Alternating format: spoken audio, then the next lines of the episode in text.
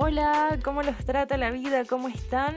Eh, yo espero que estén muy bien, yo también lo estoy. Estuve un poco desconectada hasta hace un par de semanas por temas personales, nada malo. Eh, lo cierto es que mi mente siempre estuvo pensando en el podcast y la verdad hoy cuando terminé ya la parte de redacción me sentí muy, muy bien. Eh, lo extrañaba. Eh, honestamente lo extrañaba muchísimo. Eh, mi nombre es Eugenia Pérez, soy la investigadora, la directora, guionista de lo que van a escuchar a continuación y esto es porque es una buena noticia. Bienvenidos una vez más. Bien, para entrar un poquito en contexto, quiero empezar comentando mi experiencia. Quizás cuando yo vivía con mi familia, hace unos 4 o 5 años, comíamos muchas carnes y muchas harinas. Y bueno, quizás uno es muy joven o quizás muy eh, olvidadizo, muy descuidado. Eh, tu mamá cocina y bueno, es lo que hay, comes y ya. Pero cuando empecé a vivir sola, decidí por iniciativa propia investigar acerca de la alimentación, cómo ayudar a mi cuerpo a, mejorar sin alejarme mucho de lo que era mi dieta inicialmente. Y bueno, en mi investigación descubrí que necesitamos todas las formas de nutrientes en diferentes medidas y que precisamente la carne y las harinas es lo que menos necesita tu cuerpo. Eh, la porción de carne que le puedes dar a tu cuerpo, lo que es conveniente, son 200 gramos al mes, o sea, una porción de carne al mes. Las demás proteínas se pueden encontrar, por ejemplo, en legumbres, eh, lo que, por lo que aumenté muchísimo su consumo. Eh, quedé impresionada también con datos como, por ejemplo, la cantidad de proteínas que existen en las algas, que de hecho se recomienda comprarlas en polvo y echárselas en sopas, perdón, a sopas o caldos eh, bueno, supongo que todos, hemos pasado por este proceso, hemos llegado a este punto, a, quizás cuestionarnos si lo que estamos comiendo está bien, está mal, en qué medida se debe hacer. Algunos quizás lo hacen por el tema del maltrato animal, totalmente entendible, otros también lo pueden hacer porque la salud los obliga a tomar estas medidas, otros lo pueden hacer voluntariamente por un tema de salud y por quizás prevenir.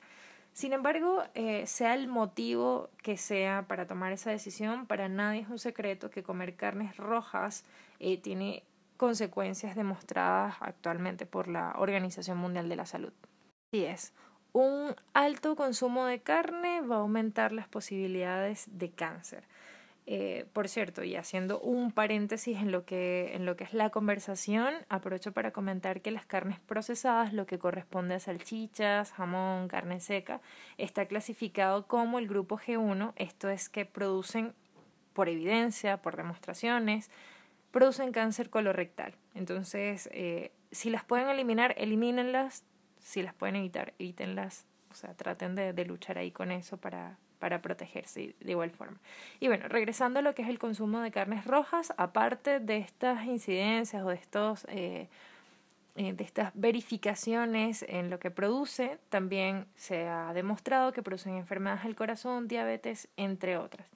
Eh, bien, considerando todo eso que obviamente está al alcance de cualquier persona, esa información, y yo también soy súper intensa, eh, todo esto se unió y el resultado fue que eliminé prácticamente las carnes rojas de mi vida.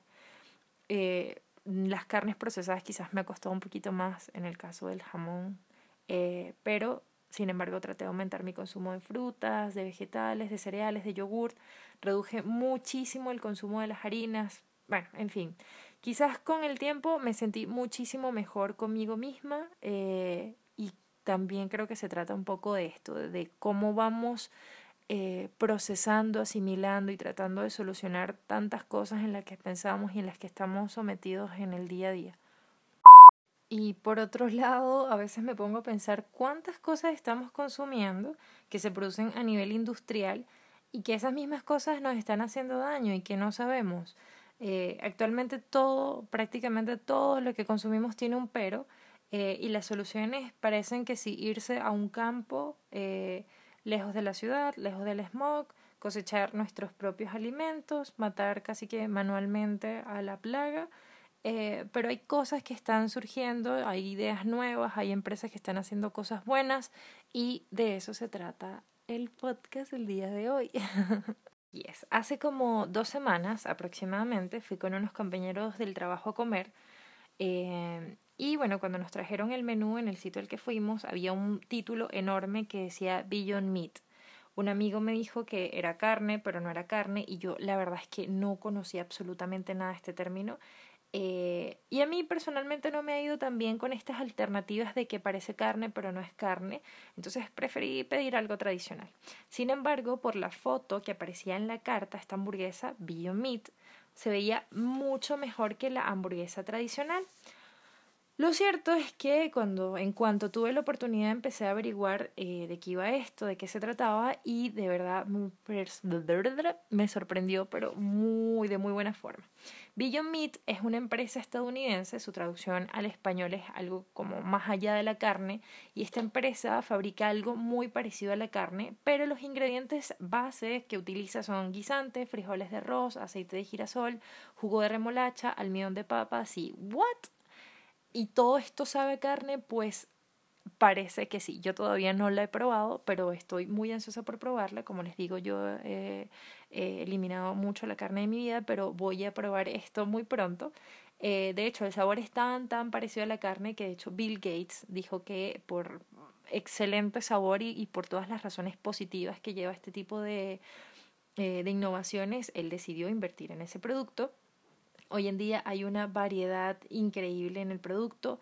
Por ejemplo, está la Beyond Burger, está la Beyond Beef, que es carne molida, está la Beyond Sausage, que es salchicha, eh, la frase que identifica la marca es romper barreras y romper las expectativas, ¿no? Quizás algo que me pasó a mí, que de hecho yo me siento muy identificada, es que tenía una expectativa de que, ay, mira, sabe carne, perdón, eh, parece carne, pero no es carne y es como, mm, no, no confío. Hoy, hoy yo no confío en eso, prefiero no comerlo y, me voy por lo seguro pero eh, parece que es algo bastante bueno. si visitan su página web se van a dar cuenta de todas las recetas que tienen y, y lo más importante es que invitan a comer lo que amas y no dejar esto. Yo amo, bueno, amaba las hamburguesas, de hecho eh, son una de mis comidas preferidas. Lo, lo, más loco de todo esto es que ellos consideran eh, dentro de su trabajo y dentro de sus pilares, misión, es que eh, tienen que mejorar la forma de alimentar al planeta y con esto están abordando cuatro problemas principales que es la salud humana, el cambio climático, las limitaciones de los recursos naturales y el bienestar de los animales. Sus alimentos no son transgénicos, no tienen colesterol, no tienen grasas saturadas, no tienen antibióticos ni hormonas. Entonces, pues todo esto se traduce en resultados sumamente positivos, que es 99% menos agua eh, en, en, el, en lo que es la creación, en la producción de la hamburguesa, de la carne, 90 por, 93% menos uso de tierra, 46% menos uso de energía. Eh, realmente es, es muy positivo, mucho más positivo de lo que me imaginé esta empresa nació incluso en el año 2009, se empezó a potenciar en el año 2013 con cambios, apoyos, inversiones. Eh, y la verdad, yo no sabía nada de esto, no sé si ustedes lo sabían, yo de igual forma lo comparto porque creo que eh, innovaciones y noticias tan buenas como estas deberíamos conocerla todos.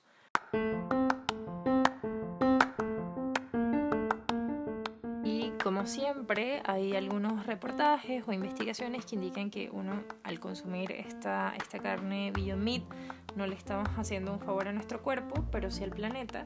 Y bueno, pues al analizar con detenimiento el producto nos damos cuenta de que no es perfecto. El hecho obviamente de que tenga eh, ingredientes de origen natural, vegetal, no quiere decir que sea un producto 100% natural al, finalizar todo el proceso. Eh, en cuanto a calorías, la verdad es que tiene casi las mismas calorías que contiene la, hamburguesa tradicional. Entonces, eh, este tipo de alimentos finalmente están creados para eh, saciar o en este caso eh, tratar de solucionar un problema en específico que es el desgaste de los recursos naturales, pero en efecto no es que va a mejorar la dieta de las personas, por ende no es algo que se debería consumir todos los días. Eh, en efecto, cosas buenas, el medio ambiente, no hay crueldad animal, hay mayor proporción en cuanto a usos de tierra, mayor manejo uso de tierras y mayor energía y cosas que no son tan buenas, pues bueno, en este caso nuestra salud, porque no hay eh, un valor nutricional muy alto en el producto y también que el costo tampoco es tan bajo. Por ejemplo, Johnny Rockets actualmente tiene, no sé, una hamburguesa de 6 mil pesos y por 1800 pesos más ellos te cambian esta carne y te dan la, la Meat. Eh, también se pueden encontrar en diferentes supermercados, obviamente es un alimento importado, ahora está eh, en pleno apogeo eh, finalmente, bueno, como les digo, yo no soy de mucha carne, eh, la verdad he disminuido bastante el consumo, sea de donde sea. Sin embargo, para personas que quieren probar algo distinto, que son netamente veganas, vegetarianas, eh, la solución es bastante, bastante buena, ya que pocas veces uno se siente mejor ayudando al planeta. por eso me parece que es una excelente y muy, muy buena noticia.